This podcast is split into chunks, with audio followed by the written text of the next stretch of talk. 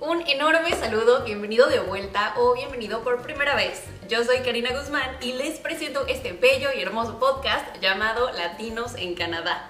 Un podcast que te habla sobre cómo es vivir en Vancouver, eventos recientes, consejos para mejorar tu calidad de vida, etc. Bueno, no puedo con la alegría de que ya se siente por fin como verano. Hoy estamos como a 27 grados. Ayer llegamos este, como a los 29 creo lo cual aquí es bastante raro. Entonces todo el mundo anda de mejor humor, salen, todo el mundo está tomando café helado, así es como se resume Vancouver en verano. Y es curioso que para muchos países latinos decir que estamos a 27 o 20 tantos grados es totalmente normal. Y es cosa de todos los días y todo el año. Pero aquí la gente se llega a sentir hasta obligada a salir a disfrutar del clima por lo poquito que sucede.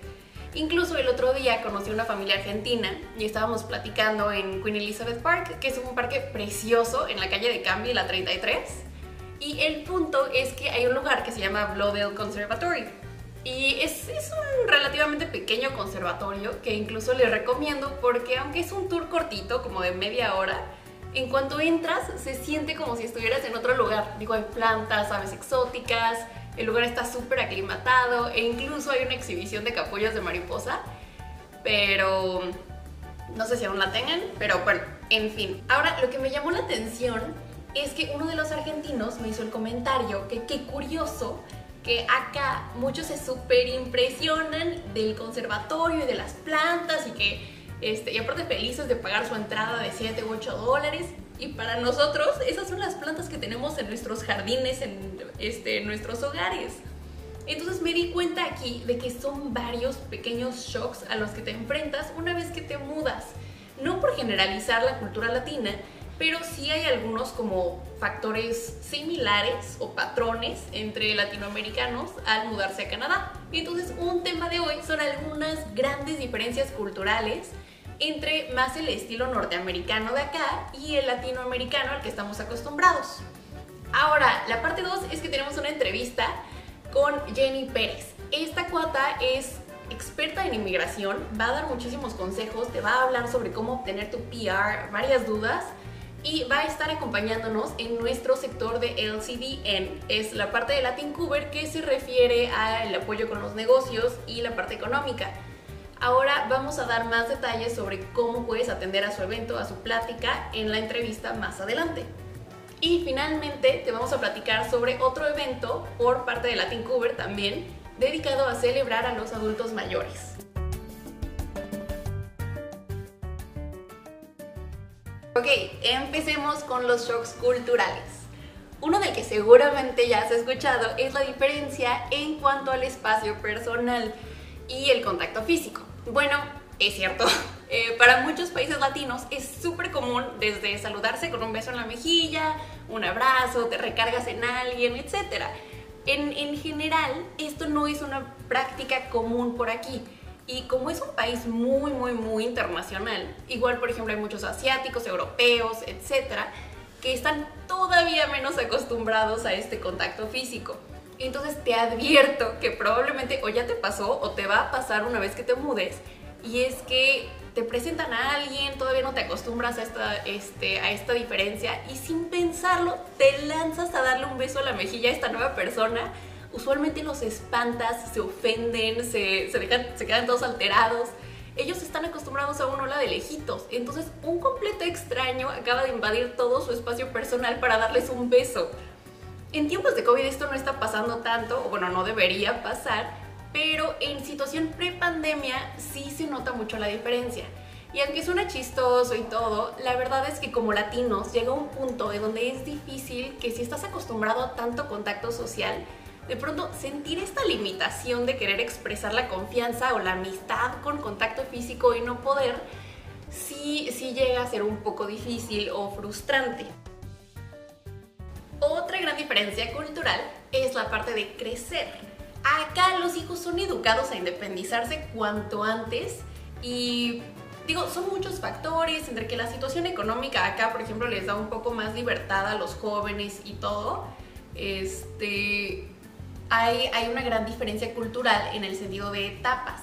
A lo que me refiero con esto es que acá se ve a los niños que van a la escuela en el camión o caminan solitos, a los adolescentes, tú los ves moverse para todos lados solos.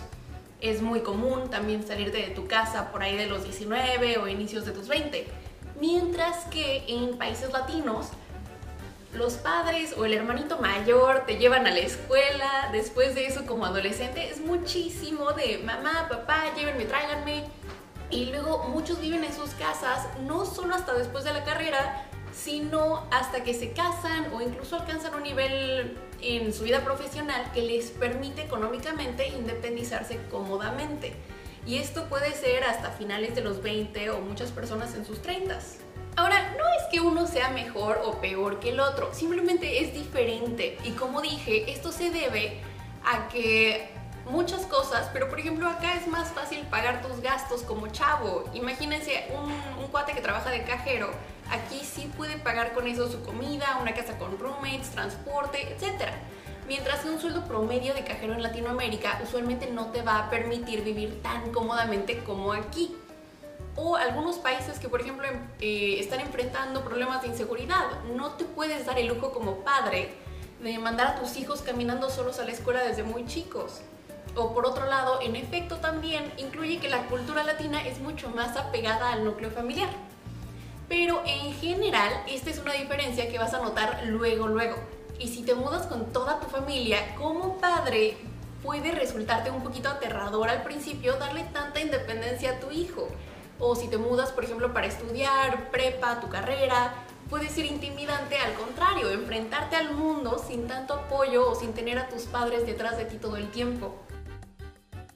Y pasando al número 3. Este sería la parte de las fiestas. Este es uno chiquito, ¿no? no es tan relevante, pero más que nada es porque como latinos sí festejamos un poco más en grande. Desde reuniones familiares, con música, con baile, hasta, hasta los que se van de antro y muchas veces o sales de fiesta y de ahí te vas directo a desayunar o terminas a las 3, 4, 5 de la mañana mientras que aquí son un poco más tranquilos. Digo, verdaderamente es raro ver a alguien de fiesta a esas horas de la madrugada por acá. Más que nada ya ves gente yendo a trabajar. Usualmente simplemente reuniones familiares no terminan en fiestón. La gente regresa a sus casas por ahí de las 2, 3 máximo de la mañana. Entonces, si estás acostumbrado a salir, puede que te aburra un poquito al principio esa situación o que extrañes el seguirte la fiesta hasta el desayuno con tus amigos. La siguiente, esa sería la formalidad y el seguimiento de ciertas reglas. Es que un poquito como latinos somos menos cuadrados, más relajados, en otras palabras, eh, algunas cosas no nos, no nos las tomamos tan drásticamente. Por ejemplo, a la hora de ir a ver a un amigo algo por el estilo, siempre hay un espacio de 15 minutos de cortesía en donde no está tan mal visto llegar tarde. Mientras que aquí, si llegas tarde incluso a ver a un amigo, se lo pueden tomar como ofensa o falta de respeto por el tiempo del otro. También algunas reglas sociales como ir pegado en el lado derecho de una escalera eléctrica, mientras que en otros lugares tú vas en la escalera a la par de tu amigo, van cotorreando, eh, vas simplemente pajareando, o sea, acá te tienes que poner en el lado derecho porque el lado izquierdo es para quienes llevan prisa. Entonces es muy mal visto o muy grosero ir en el lado equivocado.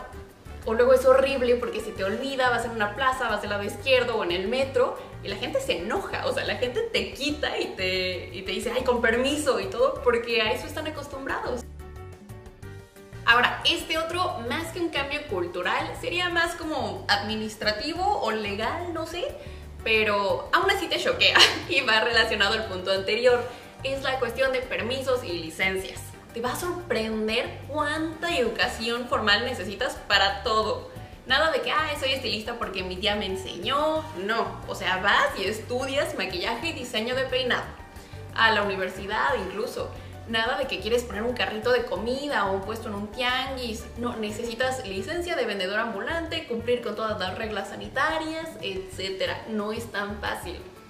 Igual eh, pasa, lo vas a ver cuando apliques a trabajos. En varios casos piden licencias o certificaciones específicas que te van a sacar de onda porque van a ser obligatorias.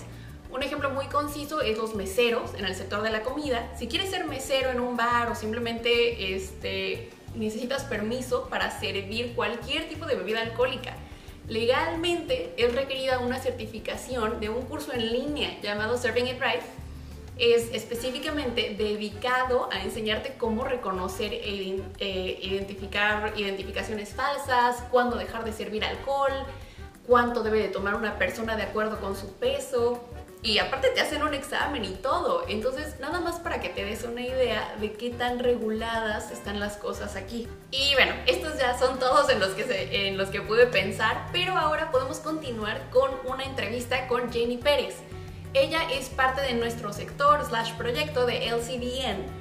Es este, la parte dedicada a los negocios de Latin Cover y apoyar. Es una especialista en inmigración que te va a ayudar y a enseñar sobre obtener tu residencia permanente.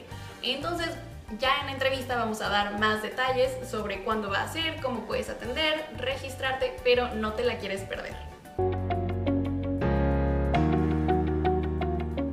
Bueno, eh, estamos aquí con Jenny Pérez. Eh, manejas eh, tu compañía Mackenzie, Pérez Mackenzie Immigration. Así es, así es. ¿Cómo estás? Bien, bien, contenta de conversar con, con, mi, con un vecino, un vecino de Colombia, de Colombia, sí, muy, muy, es muy bien. cuéntanos de dónde nos hablas, desde qué parte. Es, bueno, en este momento estoy en Vancouver. Nosotros tenemos una oficina también en Whistler, pero el día de hoy estoy en Vancouver. Ah, hay restricciones para movernos no, tan, eh, ¿no? ahora, y, pero mi origen es peruano, soy peruana. Ok, peruana. ¿Y cómo, cómo se siente una peruana en Vancouver? Ay, agradecidísima, agradecidísima de estar aquí. Bueno, ya, ya estoy en Canadá casi 20 años y empecé, si bien empecé en Ontario, estoy contenta ahora de estar en Vancouver y ya lo considero mi hogar, mi segundo hogar. Muy agradecida, siempre. Qué bueno. Y bueno, pues eh, para empezar, cuéntanos, eh, son, son 20 años viviendo en Canadá, pero también son 20 Casi 20 años. Casi 20 años. años, sí, vine en el 2002. ¿Y cuándo comenzaste específicamente con la compañía? En inmigración, empecé en inmigración en el 2009. Ok. Y desde entonces llevas con todos los procesos. Sí, sí, en el 2009, primero, primero solamente estuve en inmigración como desarrollando mercados para HCBC, para el HCBC Capital, que tiene, tenía un programa específico para inversionistas. Y por unos años me dediqué solamente a ayudar a inversionistas que invertirían en el programa llamado Federal Immigrant Investor Program o en el Quebec Immigrant Investor Program.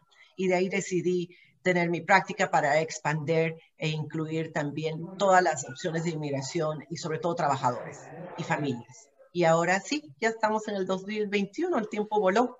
Sí, Tiempo contenta también, sí. Qué bueno, qué bueno. Y bueno, ¿y qué ha sido, digamos, eh, durante esa experiencia lo más gratificante hasta, hasta este tiempo de, de trabajar con personas que quieren realizar su sueño de venir a Canadá? Mm, yo es, eh, no puedo decir en palabras la alegría que, que siento y que mi equipo también siente cuando recibimos fotos, eh, o los agradecimientos por, por haber hecho la diferencia en las vidas de, de individuos y de familias. Es algo que, em, comparado con el estrés que a veces sentimos y la responsabilidad de manejar tantos casos con un, en un tema tan importante, eh, eh, lo hace, lo, lo, hace, te hace olvidar de todos esos estreses, de, de, de todo lo que uno vive para para ese momento que es esa alegría tan grande.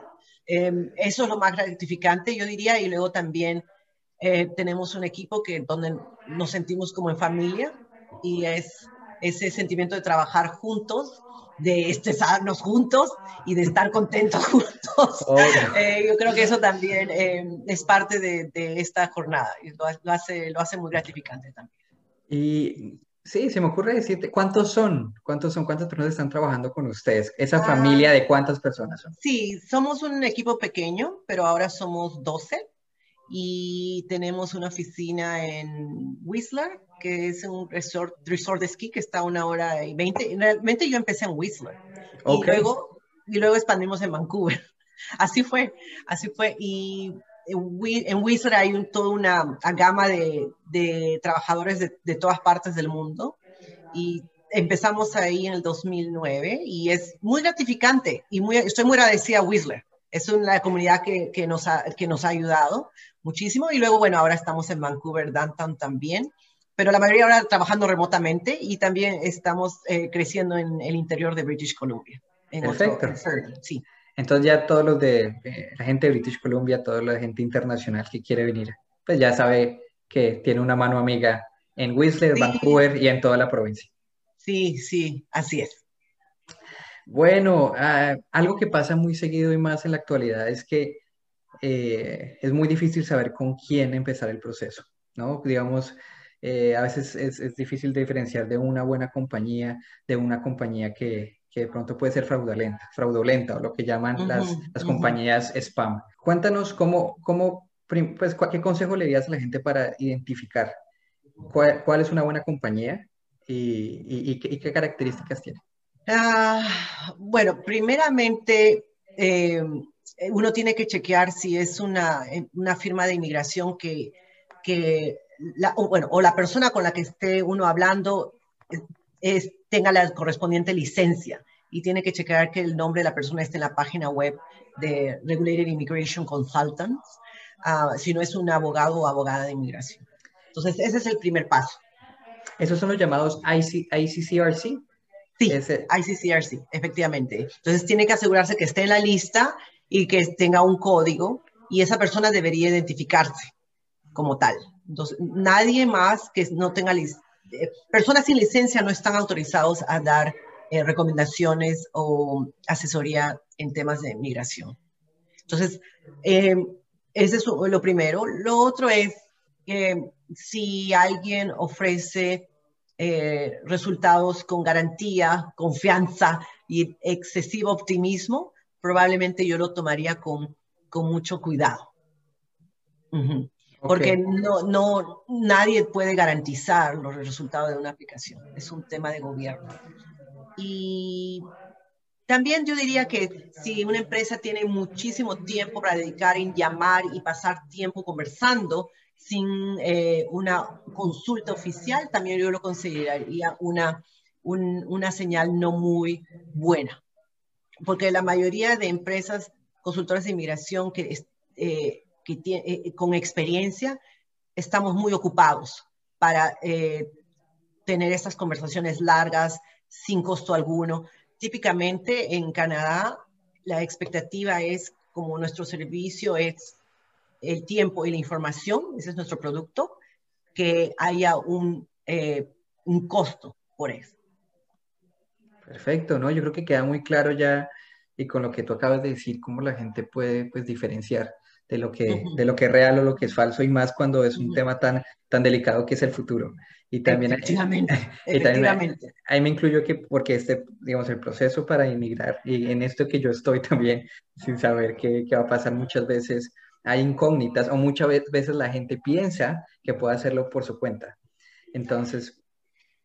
Exacto. Yo, es, eh, es un poco irónico el que muchas personas decidan tomar eh, eh, responsabilidad o hacer esto que es algo tan importante, porque si algo va mal, puede afectar el, futuro, ¿no? De, después de tanto sacrificio, especialmente el futuro de, del individuo, de la familia. Sí, es, es, hay una, hay algunas veces siento que no, no tiene sentido, ¿no? Hay personas que le dedican, por ejemplo, están dispuestas a pagar más por, por algo como algo simple, una cartera o algo, pero no quieren pagar por una consulta de inmigración. No tiene sentido para, eh, para mí. Sí, eh, porque sí, porque uno, como decimos por lo menos en Colombia, dice que uno se las sabe todas, pero uno no siempre se las sabe todas. Y, No, eh, desde que yo he llegado a Canadá, todo lo he dejado a manos de, de profesionales, o sea, por ejemplo, yo no hago mis impuestos, se lo dejo a profesionales. Siempre respeto, o sea, que un experto debe encargarse de eso, pero esa, esa soy yo. Mientras que yo sé que hay otros que dicen, todo lo podemos hacer. ¿no? pues yo creo que así debemos ser todos y más en un país que, en el que acabamos de llegar. Porque la idea es como aprender en el camino y aprender de gente que ya sabe, pues es, eso. Bueno, y hay, hay, un webinar, ¿cierto? Cuéntanos, ¿cuándo es, ah, cómo es? Cuéntanos. Sí, Latin Cover nos ha invitado y estamos muy contentos. El día lunes a las 6 de la tarde, eh, Pacific Time, eh, el lunes 7 de junio, así vamos a estar, vamos a compartir una hora eh, y bueno, y espero que muchos se unan y podamos conversar más sobre, sobre, sobre cómo funciona el sistema, em, el sistema aquí, eh, qué, qué, planes hay que para el gobierno, o sea, las noticias, las, los, los, últimos los chismes de eliminación. Los, chismes migratorios. sí, exacto. Y también como una, revisión a, nivel general de, lo que es eh, los programas a nivel federal, provincial y tratados de libre comercio con eh, países en Latinoamérica que puede ser de interés para la audiencia. Bueno, Jenny, eh, fue, fue muy bueno hablar contigo. Fue, Igualmente. increíble saber que, pues, que hay personas como tú y empresas que, que llevan mucho tiempo dedicándose a este tipo de procesos y que, y que siempre hay una mano amiga y como tú bien dijiste, hay que dejárselo siempre a, los expertos. Entonces, para recordar, pues nos pueden encontrar en, en la página web de Latin Cover, también ahí vamos a estar para que vean toda la información. Y, bueno, ahí estaremos para, para resolver todas las inquietudes que tengan las personas. Gracias, gracias. Estamos en contacto. Reconectamos el lunes. Nos reconectamos el lunes. Que estés muy bien. Chao. Chao. Soy Felipe Camacho para Latin Cover y nos vemos el lunes. Y es así como llegamos al final de otro capítulo. Espero haberte dado una buena idea o pista de algunas de las diferencias a las que te puedes enfrentar al mudarte porque siempre es bueno también un poco de consejo en lo que vas a encontrarte o enfrentarte emocionalmente y no solo instruirte en cuestión de papeles o asuntos legales. Siempre mudarte a un nuevo país incluye el aspecto emocional. De igual manera, este, invitarte a nuestros eventos como siempre y ya sea que nos estés escuchando desde Spotify, iTunes, viendo en YouTube, donde también lo puedes ver como video pero espero que lo hayas disfrutado. No olvides suscribirte y aquí te vamos a mantener al tanto también de eventos de Latin Cover. Muchas gracias por habernos acompañado. Ya sabes que de parte de todo el equipo de Latin Cover te mandamos un saludo enorme. Yo soy Karina Guzmán y esto fue para ti Latinos en Canadá.